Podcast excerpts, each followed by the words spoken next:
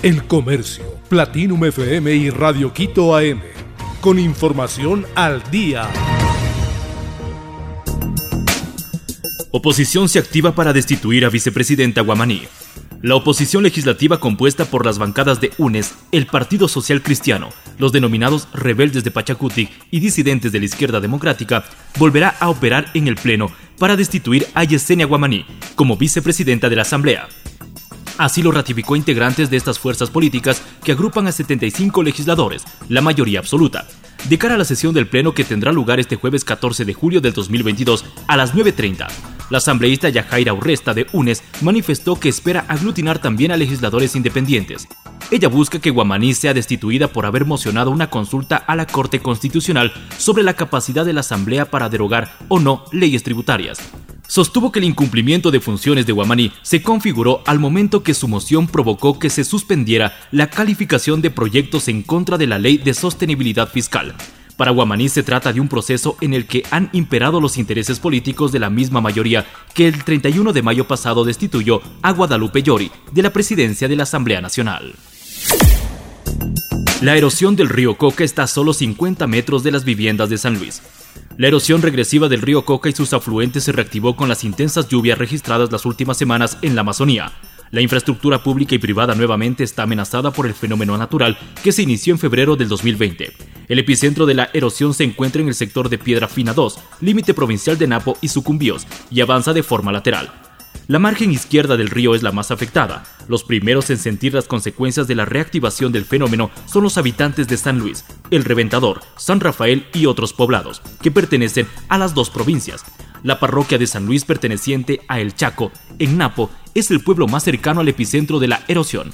Este martes las 60 familias que habitan el lugar se quedaron sin agua potable, ya que un gran deslizamiento de tierra rompió una tubería que abastecía del servicio a los pobladores. Gildo Velasco, concejal del Chaco, informó que la municipalidad está proveyendo de líquido vital a los pobladores a través de tanqueros. Además señaló que 11 familias han sido evacuadas ya que sus viviendas se encontraban al menos 50 metros del socavón. Guillermo Lazo afrontó tres batallas contra la democracia en Ecuador. El presidente de Ecuador, el conservador Guillermo Lazo, aseguró este miércoles 13 de julio del 2022 que ha enfrentado tres batallas contra la democracia, que pusieron en jaque a su gobierno, acontecidas casi de manera simultánea en semanas pasadas. Lazo se refirió así a la moción de destitución presidencial que no logró los votos suficientes en la Asamblea Nacional, a las protestas lideradas por el movimiento indígena que paralizaron buena parte del país durante 18 días y a una iniciativa para convocar a una revocatoria del mandato, un plebiscito sobre su continuidad. El mandatario hizo estas aseveraciones durante la presentación de la Estrategia Nacional Anticorrupción que pondrá en práctica su gobierno. En la Asamblea, el grupo parlamentario Unión por la Esperanza UNES, afín al expresidente Rafael Correa, impulsó en medio de las protestas que sacudían al país una moción para destituir a Lazo por la causal de grave conmoción interna y crisis política, contemplada en la Constitución. La moción tuvo 80 votos a favor de los 137 escaños que integran la Asamblea, pero necesitaban 92 para salir adelante, por lo que Lazo mantuvo su cargo. Ronaldinho estará en Ecuador para el evento de Liga Pro. La Liga Pro anunció que se realizará un evento el 2 y 3 de agosto del 2022 en Quito. El brasileño Ronaldinho será la estrella del evento y volverá a Ecuador después de seis años. El crack brasileño anunció su retiro del fútbol en el 2018 por medio de su representante. El club donde cerró su ciclo fue el Fluminense en el 2015, aunque posteriormente tuvo una breve incursión en el fútbol sala de la India. La última vez que estuvo en el país fue en el 2016 cuando disputó un amistoso con Barcelona. El jugador fue la estrella invitada a la Noche Amarilla, donde los canarios presentaron a su plantilla en dicha temporada. En este 2022 su regreso al suelo tricolor se dará y contará con la Liga Pro como protagonista. La organización anunció que la capital se llenará de magia y brindará mayores detalles el 15 de julio del 2022. A pesar de la inactividad, Ronaldinho es una estrella global y en su momento fue considerado el mejor jugador del mundo. Durante su trayectoria, el ícono pasó por el FC Barcelona y las actuaciones con la selección de Brasil es de lo más recordado. Titanic, la historia detrás de sus músicos.